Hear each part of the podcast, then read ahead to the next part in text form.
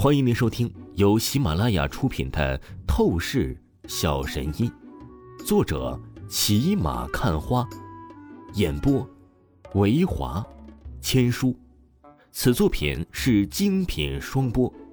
如果你喜欢的话，一定不要忘记订阅哦。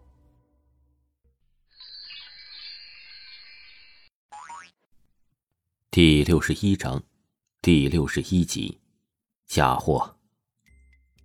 在场的各位韩城同僚，非常感谢大家赏脸，能够来到我为己举办的宴会。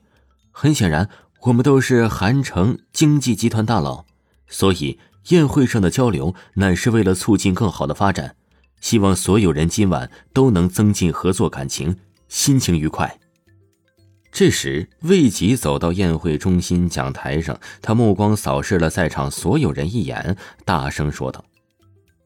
话语说到这里，他看向了旁边的李老，让灯光聚集在李老身上，然后啊，接着说道：“我给大家介绍一下，这位便是古玩大师、古董鉴定大师兼珠宝集团创始人、董事长李征，李老。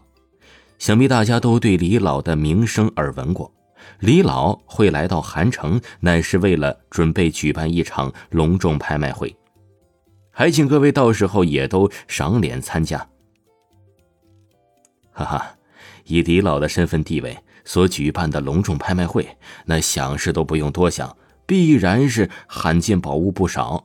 这我们说什么，肯定都会去的呀。李征的面子显然是很大，在场的一众权势人物皆是笑意附和说道。看到各位如此抬爱我李征，我真的是非常高兴。我在此宣布一个消息：我现身韩城，不仅是为了举办隆重拍卖会，还有第二个目标，那就是在韩城找到一家合适的公司，作为我珠宝集团的合伙人，进行合作发展。李征立即说道。在场的气氛掀起了一阵高潮哗然。李征的珠宝集团，那是整个华夏都名声响当当的存在，资金雄厚，前途无量。而现在呀，要想在韩城找到合伙人，这对于每个公司来说都是一个飞黄腾达的好机会啊！一旦可以和李征进行合作，那么未来呀，那金山银山便是随便躺着就能赚来的。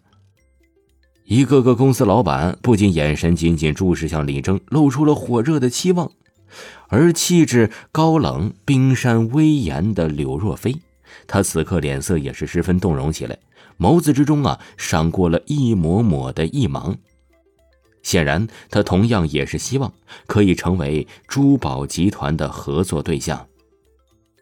接下来啊，魏吉和李征的演讲结束，宴会正式开始。每个权势人物开始相互交谈结交，加深感情。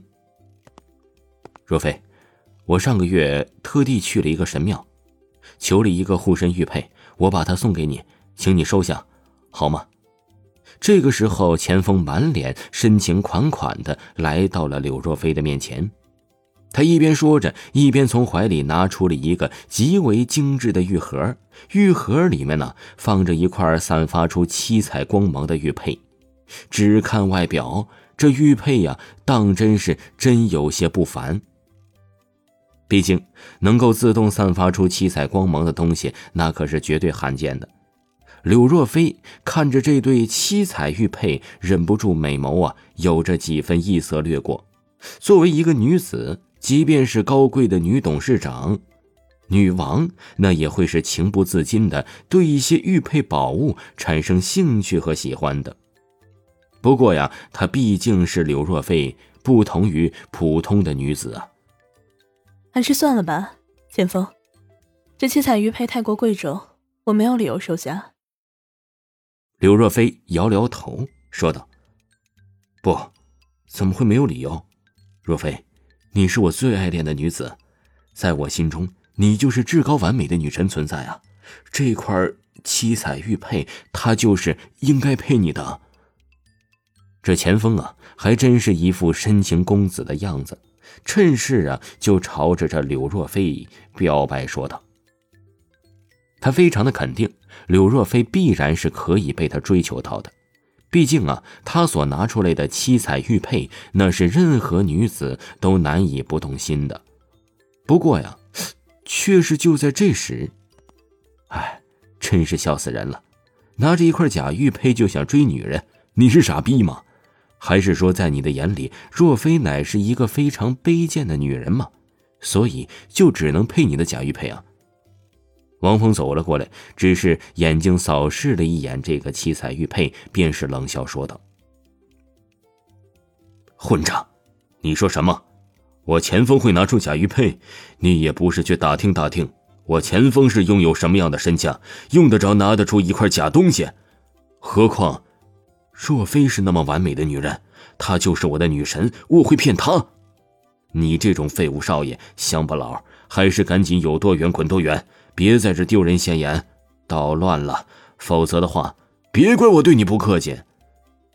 钱锋听着王峰的话语，当下就是脸色阴厉了起来，沉声骂道：“立刻消失在我面前，我不想看见你。”柳若飞冷冷的盯着王峰，也是立刻说道：“他呀，还真是半点不掩饰对王峰的极致厌恶。”显然，他也是认定王峰就是来故意捣乱的，甚至说句心里话，拿钱锋和王峰，哎，一进行对比，他真的是更愿意跟钱锋接触。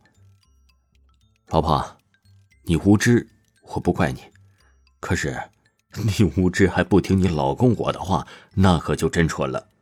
王峰淡淡的看了柳若飞一眼，出声道：“柳若飞，听着王峰这番话语。”顿时，他极其冰冷怒意起来，想要冷冷呵斥王峰。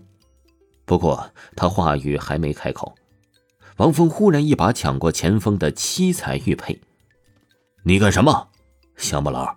你敢明目张胆的抢夺我要送给若飞的宝物？”钱锋大骂起来：“一个假货垃圾而已，要不是为了帮我老婆揭穿，你以为我愿意碰一下呀？”王峰挑了挑嘴角，不屑的出声道，而话语才刚说完，王峰啊是紧握着那七彩玉佩，眼神凝了凝，掌心一股能量席卷而出，压迫向那七彩玉佩。刹那之间，不可思议的一幕发生，这七彩玉佩的光芒完全消失，成为了一块普通甚至堪称低档次的垃圾玉佩。行了，现在该看清楚了吧？你这什么七彩玉佩，不就是一块假货吗？王峰随意说道，将玉佩直接扔回了钱锋。这这怎么可能？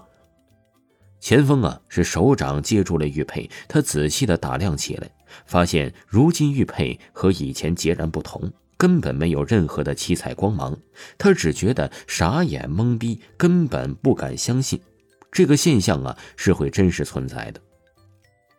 柳若飞也是正在原地，一时间呢说不出来个半个字眼出来，脸蛋上只有浓浓的惊骇震撼。刚才他还准备冷冷呵斥王峰，极致讨厌王峰，觉得王峰是在故意捣乱，要直接赶走，苍蝇一般的赶走王峰。可是现在，事实竟打脸了。听众朋友，本集播讲完毕，感谢您的收听。